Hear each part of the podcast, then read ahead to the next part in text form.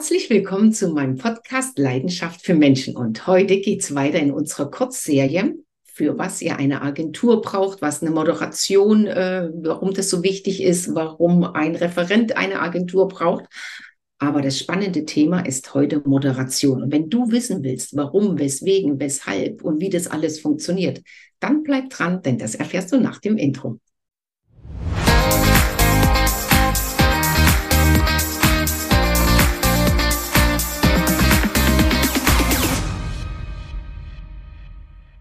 Ja, herzlich willkommen auch von mir. Nach dem Vorspiel oder dem Warm-up durch Andrea steigen wir heute in den dritten Teil unserer Miniserie ein zum Thema Moderation.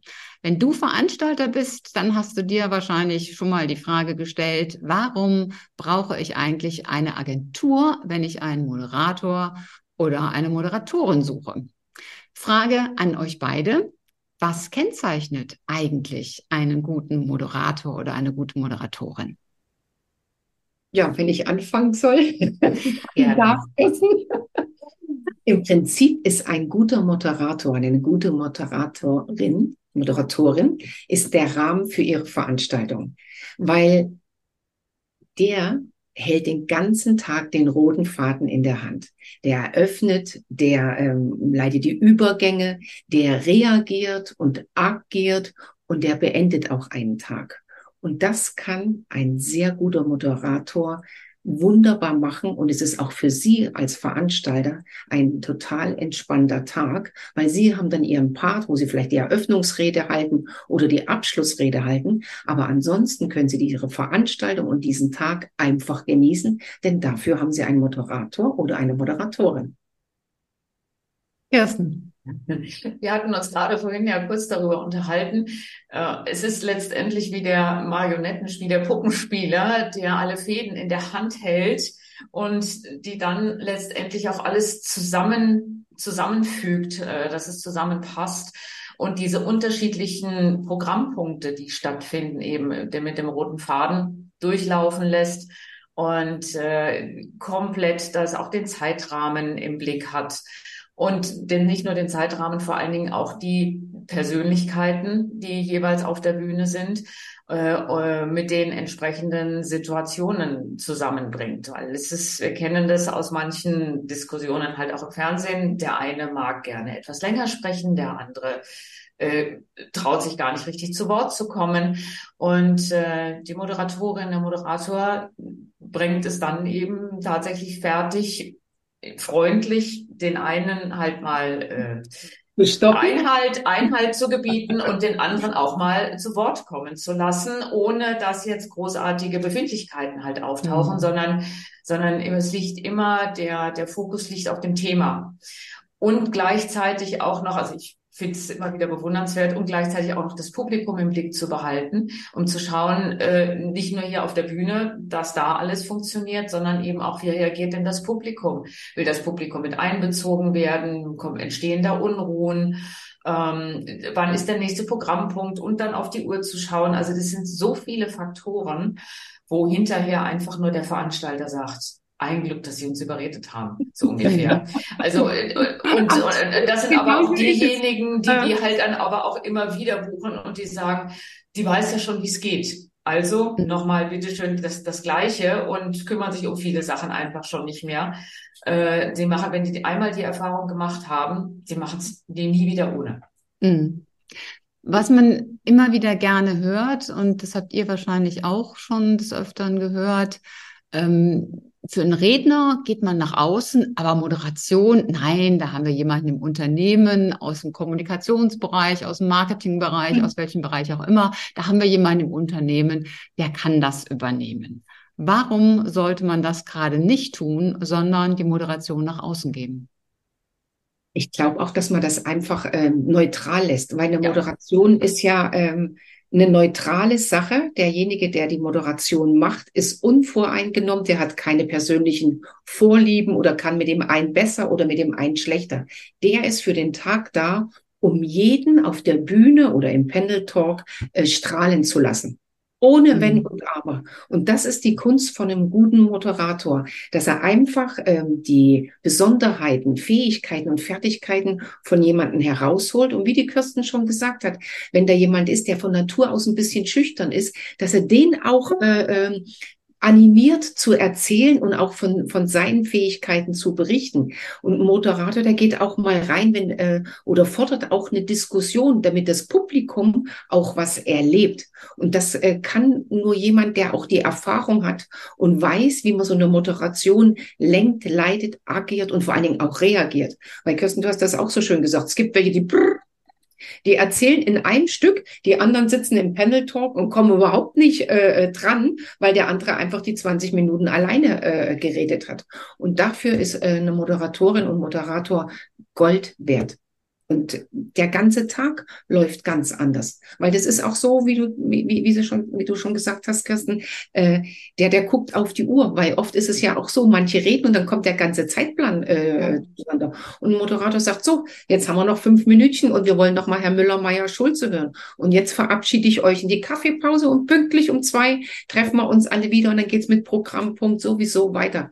Also wer mit einem Moderator schon mal oder Moderatorin gearbeitet hat, wird sich immer wieder eine neutrale Person holen. Mhm. Wie siehst ja. du das, Kirsten? Ja, und du hattest es gesagt eingangs, Ulrike, mhm. ähm, manche kommen dann auf die Idee und meinen, ach, das macht jemand bei uns aus dem Unternehmen. Die Person hat immer eine Rolle innerhalb des Unternehmens und ist kann einfach äh, qua Funktion, qua Position nicht diese Neutralität einnehmen und dann auch eben ja diese diese ja diese Form der, der Schweiz innerhalb der Veranstaltung, dass die eben schon sagen, Andrea, wie du gesagt hast, so und jetzt Kaffeepause ist dann und dann und dann kommt's wieder und die kennen denjenigen, diejenige aber aus der und der Abteilung sagen, Gott, lass die mal reden. Ähm, das ist ein, eine, eine ganz andere Dynamik, die da entsteht und es geht nicht um diese Dynamik, es geht um das Thema was halt rübergebracht werden soll. Und äh, da hat eben diese ganzen anderen Funktionen ähm, eine neutraler Moderator, Moderatorin, deren Job das ist, ganz anders im Griff. Und das, ich finde es immer wieder auch dann sagenhaft, wie dann auch diese Masse an Publikum, an, an, an äh, Teilnehmern auf der Bühne und sowas, wie die dann auch einfach sich führen lassen. Mhm. Und das ist seltenst der Fall, wenn es jemand aus dem eigenen Unternehmen ist, mhm. den die halt tagtäglich sehen. Und diejenige hat dann oft dann noch eine andere Funktion, kann ja einleitende Worte, kann ja mit eingebracht werden in, in dieses, ähm, in dieses ganze Setting. Mhm. Aber trotzdem, da braucht es eine Person. Ja. ja. ich möchte es mit der Neutralität noch mal ein bisschen schärfer gerne formulieren, auch aus der Erfahrung heraus. Ähm, ich glaube, dass ein externer Moderator einfach noch einmal eine ganz andere Wertschätzung für die Veranstaltung als solches gibt, weil das ist die Botschaft, diese Veranstaltung ist es uns wert, dass wir einen externen Moderator organisieren. Und äh, ich glaube auch, dass es eine Wertschätzung gegenüber den Mitarbeitern ist, äh, eben keinen aus dem Unternehmen zu nehmen. Denn ich glaube, man tut den eigenen Mitarbeitenden, den man sich da aussucht, man tut dem oder derjenigen keinen Gefallen damit. Zum einen kann er oder sie eben sich nicht richtig auf diese Veranstaltung einlassen, weil er ja nicht mehr der, der Konsument im Publikum ist, ja. sondern er muss selber da eine steuernde Rolle ähm, spielen. Und zum anderen, da glaube ich, kennen wir alle unsere Unternehmen doch recht gut wir haben immer irgendwo Menschen, Befindlichkeiten. einem das Neiden und Befindlichkeiten. Ja. Und egal wie perfekt der interne Moderator das macht, da gibt es immer den einen oder anderen, der nachher sagt, hast du diese Frage gehört? Das hat er oder sie doch nur gesagt, weil er in dem Bereich Karriere machen will oder aus welchen Gründen auch immer. Wo also wirklich etwas Schlechtes unterstellt wird, was aber eigentlich gar nicht da ist. Bei einem externen Moderator, das ist wurscht, wenn man dem sowas unterstellt. Der hat nachher keine Rolle im Unternehmen. ja, der ist wirklich neutral, so ja, wie es wirklich neutral. Ja, der hätte auch gar keinen Bezug. Und was vielleicht auch ganz wichtig ist, ähm, Ulrike, es gibt ja auch äh, Moderatoren und Moderatorinnen äh, mit unterschiedlichen Fachgebieten. Äh, und das ist wirklich auch nochmal ganz wichtig, wenn wir Anfragen bekommen für Moderation, frage ich auch immer, was ist denn äh, das Thema? Weil es gibt welche, die im Sport oder die Denise zum Beispiel als Parasportlerin, die hat einen ganz anderen Bezug dazu. Oder wenn das Thema ID-Digitalisierung äh, ist, dann ist es ja auch ein Thema äh, für dich. Und wenn es um Umwelt und Natur geht, ist es natürlich die Claudia Kleinert. Also ähm, du, liebe Zuhörer, ihr hört oder seht es ja. ja. auch. Ähm, da gibt's auch äh, für jeden Bereich äh, Moderatoren oder Moderatoren, die sich drauf spezialisiert haben. Und die kommen ja dann auch nochmal mit einem ganz anderen Fachwissen an diesen Tag in ihr Unternehmen und können so eine Moderation auch nochmal ganz anders lenken und leiten. Gell? Wollte ich eigentlich stellen, die Frage stellen, was sind das eigentlich für Vorteile, die ein Veranstalter hat, wenn er euch beide ins Boot holt? Aber ja. du hast im Grunde die Frage ja schon beantwortet, dass ihr beide auch, äh, Kirsten, du und Andrea, ja. du, dass ihr in Summe eben ein solches Portfolio habt, um eben auch unterschiedliche Themen zu bespielen. Ja, ja dann es nutzt ja nichts einfach nur, nur in Anführungszeichen einen Journalisten zu nehmen, der gut recherchieren kann, sondern der mhm. Moderator muss auch zum Thema passen, oder Kirsten? Ja, absolut. Also äh, er muss die, die, die Punkte, die auch aufgeworfen werden, jetzt zum Beispiel, wenn eine äh, Diskussion eben moderiert wird, aufgreifen können. Er muss in der Lage sein, sie muss sehen können, äh, oh, okay, das ist ein wichtiger Punkt. Also ich habe das auch immer, die Claudia hatte mir auch immer gesagt, also wenn die auf der Bühne 100 Prozent wissen, dann muss ich 150 Prozent wissen. Mhm. Weil es muss immer noch, ich muss das gleichzeitig einschätzen können, was derjenige da sagt. Ich muss nachfragen können. Und wenn jemand anders darauf halt reagiert, muss ich das in Position bringen und muss eventuell das Ganze auch noch, so wie du das mit unseren Themen hier auch machst, muss das entsprechend abbinden können. Mhm. Und dazu brauche ich ein inhaltliches Know-how. Mhm. Und, äh, und deswegen ist es eben auch so wichtig, dass ich da genau schaue, um welches Thema geht es und dass das fachlich eben auch hergebracht wird. Also da ist das immer von Vorteil, mhm. wenn derjenige aus der Branche halt kommt. Was würdet ihr sagen, ist bei einer Moderation so ganz besonders herausfordernd? Also es gibt ja Moderation von, ich, ich kündige einfach immer nur an und sage, jetzt kommt der, auf Wiedersehen, jetzt kommt der nächste. Was, was ist ganz besonders herausfordernd? Das Briefing. Briefing. ja, aber, das, aber das setzt dann genau da auf, ähm, wo ich ähm, äh, auch gerade äh, eine Antwort geben wollte. Ähm, du hast recht, wenn ein Moderator ein gutes Briefing äh, bekommt, kann er auch eine gute Moderation machen, weil er wirklich exzellent vorbereitet ist. Und das unterschätzen ganz viele, ja, wie viel Zeit äh, eine Vorbereitung ist und, und, ja. und ein Briefing ist. Ja. Das muss gelesen werden. Du musst das einarbeiten. Du musst dich einfühlen in deine Gäste, in die Leute, die du präsentierst, weil ja. äh, es liegt ja an dir als Moderator. Du lässt die Gäste äh, oder die Speaker, die lässt du ja äh, strahlen. Und wenn ja. du das als Moderator machst, dann kommt derjenige, der dann auf die Bühne kommt. Das ist eine ganz andere Ansage, als wenn da einfach einer auf die Bühne tritt. Ja, ich bin Müller-Meyer-Schulz, ich leg jetzt mal los. Als wenn jemand schon drei, vier, fünf Sätze gesagt hat und das ganze Publikum ist gespannt auf das, was derjenige jetzt präsentiert mhm. oder bietet. Und das ist eine so wichtige Aufgabe und es sollte wirklich jeder ähm, wenn ein Moderator anfragt, ähm, ein gutes Briefing, gute Vorbereitung, Informationen, Zahlen, Daten, Fakten sind für einen Moderator so wichtig. Absolut. Also die, die Herausforderung, was du gesagt hast, äh, es ist unglaublich. Also wenn man das mal selber dann auch so hinter der Bühne mhm. mitbekommt, allein schon auch vorher.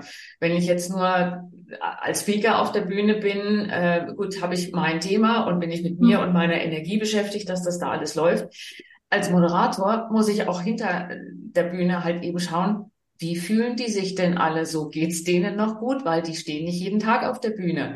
Und dann muss ich auch dann gleichzeitig dafür sorgen, dass die da halt immer noch fröhlich sind. Und ich habe da schon Vorstände gesehen, äh, die große Konzerne leiten und dann stehen die auf einmal auf der Bühne und Hilfe, Hilfe, Hilfe oder so kurz vorher halt eben. Und auch da muss ich ja schauen halt eben als, als äh, Moderator, Moderatorin, wie geht's denen? Fühlen die sich auch alle wohl? Läuft das hier alles? Also dieses, dieses, äh, diese Gesamtbälle alle in der Luft zu halten und das im Spiel zu halten und dann mein Thema drauf zu haben und zu wissen, mhm. worum es geht. Also ich finde das eine der, der herausforderndsten Tätigkeiten überhaupt. Mhm. Das und sagenhaft. Mhm. Und äh, es ist ja auch, Ulrike, das weißt du ja selber, da du ja als Moderatorin auch unterwegs bist. Für mich, was immer beeindruckend ist, äh, zuhören, wenn jemand redet, also in einer Panel-Diskussion, aber gleichzeitig äh, eine Frage ja. formulieren, damit der, äh, die Diskussion in die Gänge kommt, äh, im, mhm. im Gang bleibt, äh, man beim Thema bleibt. Das ist auch wirklich eine große Gabe, zuzuhören und schon weiterzudenken, um äh, die äh, Aktion auf der Bühne auch wirklich als Erlebnis für die Zuschauer unten zu machen. Ja. Also da muss ich sagen, dass das sehe ich auch so. Ich finde auch die, die Panel Talks, Podiumsdiskussionen am herausforderndsten und mhm. im Grunde auch am, am spannendsten. Wirklich so, so diese Übergänge hinzubekommen, mhm. genau hinzuhören, zu wissen, was kann ich den oder die eigentlich fragen und gleichzeitig aber auch dem Publikum dabei ein gutes Gefühl zu geben. Also dass nachher dann Menschen kommen und sagen, boah, wie lange kennen Sie die denn schon? Oder was machen Sie denn in dem Thema?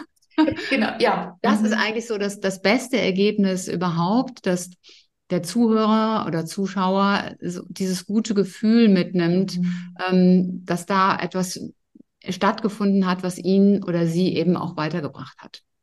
Mhm. Und auch die Gabe, so Ulrike, äh, du hast die Leute auf der Bühne, auf dem, ben, äh, auf dem Panel Talk, aber gleichzeitig auch den Blick fürs Publikum zu haben. Ja. Das hat, du hast das vorhin schon mal gesagt, wie reagieren die? Oder ist da, äh, sind da Leute, die auch mal Fragen haben, die eigentlich auch was ganz Wichtiges loswerden wollen und mhm. die dann auch wieder mit einzubeziehen, äh, dass das alles passt. Das ist wirklich äh, eine Kunst, eine Gabe, aber auch ein Learning. Das, das, äh, die Wahrscheinlichkeit, dass das einer einfach von null kann, ist eigentlich äh, sehr gering, weil da auch eine jahrelange äh, Erfahrung dazu gehört.